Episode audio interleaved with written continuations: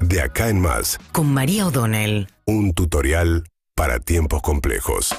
Bueno, ayer la Corte Suprema de Justicia de la Nación, tres de sus cuatro integrantes, porque Lorenzetti estaba de viaje en Europa, firmaron eh, un fallo, en realidad es una cautelar, todavía no se pronunciaron por, sobre el asunto de fondo, pero ya fue suficiente esta eh, decisión de la Corte como para frenar las elecciones de este domingo en dos de las cinco provincias que iban a votar autoridades provinciales, que eran las provincias eh, de San Juan y Tucumán.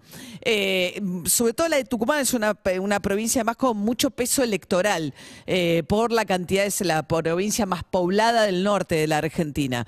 La cuestión es que en estas dos aparecían con bastantes chances, si es que uno se guía por las encuestas, los oficialismos justicialistas y en ambos casos dirigentes de la oposición acudieron a la Corte para plantearle a la Corte Suprema que eh, se habían presentado violando las limitaciones constitucionales de sus respectivas provincias que rigen la cantidad de mandatos que se pueden presentar. En el caso de Tucumán era por Juan Mansur, el ex jefe de gabinete de Alberto Fernández, que fue dos mandatos vicegobernador de Alperovich y dos mandatos gobernador de Tucumán y ahora iba otra vez como vicegobernador eh, del actual vice, o sea, invertían la fórmula. Ahora es gobernador Mansur, Jaldo vice y como ya no podía seguir siendo otra vez gobernador por un tercer mandato, interpretó que sí podía ser vice, entonces iba de vice Mansur. Ese es el caso de Tucumán. En el caso de San Juan era el caso de Uñac, que también buscaba un nuevo mandato. En los dos casos la Corte eh, hizo lugar a las medidas cautelares, frenó las elecciones y tiene que determinar la cuestión de fondo, es decir, si estos pueden o no ser candidatos.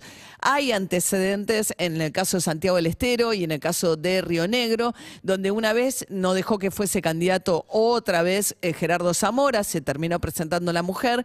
En el caso de Río Negro le frenó una reelección a Beretilnec, eh, porque también había arrancado como vice, después entonces decía, ese no me cuenta. Bueno, después de un mandato de una dirigente política, Arabela Carreras, que era del espacio político y, digamos, conducida este, por Beretilnec, Beretilnec dejó un mandato y ahora volvió y fue electo.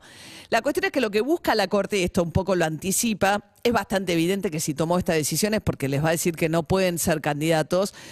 Es raro frenar una elección eh, la caute- cautelarmente para después eh, decirle que no a la cuestión de fondo. Lo más probable es que le diga a ellos que no pueden ser candidatos e invoca como un principio importante la periodicidad y la alternancia en el poder como un principio importante eh, constitucional.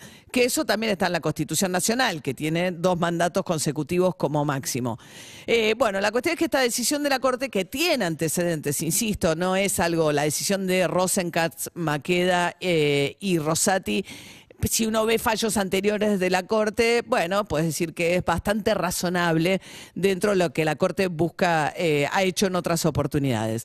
Sin embargo, hay dos cuestiones que le cuestionaron seriamente. Una es el momento, o sea, si vas a suspender elecciones, no lo hagas cinco días antes de las elecciones. Esto me parece atendible. Lo que planteó la Corte es, que los planteos le llegaron eh, a mediados de abril. De todas maneras, si es un asunto tan urgente, porque sabes que tenés la fecha de las elecciones encima, podés abocarte inmediatamente. Bueno, y lo otro era el reclamo del oficialismo diciendo que esto es una intervención en, la en el federalismo, en la autonomía de las provincias que esto además está hecho justamente contra dos mandatarios oficialistas que se encaminaban a eh, aparentemente ser reelectos este, en sus respectivas provincias.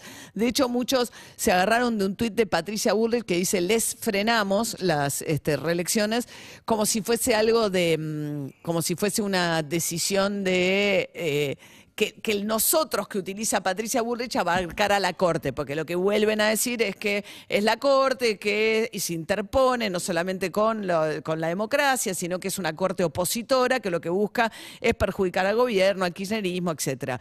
Vuelve a aparecer también la frustración de todo el kirchnerismo y del gobierno con esta Corte, que es también en última instancia la que debe intervenir y observar las cuestiones que tienen que ver con los procesos en marcha en contra de Cristina Fernández de Kirchner. Recordemos que que hubo un intento de Alberto Fernández de reformar la Constitución, in- eh, no la Constitución, la integración de la Corte. eh, poniendo uno por provincia, una cosa absurda, que no prosperó, aumentar, digamos, el número de integrantes de la Corte, que fue uno de los proyectos que tuvieron, y ahora está el juicio contra los integrantes de la Corte, procurando su destitución en la Cámara de Diputados.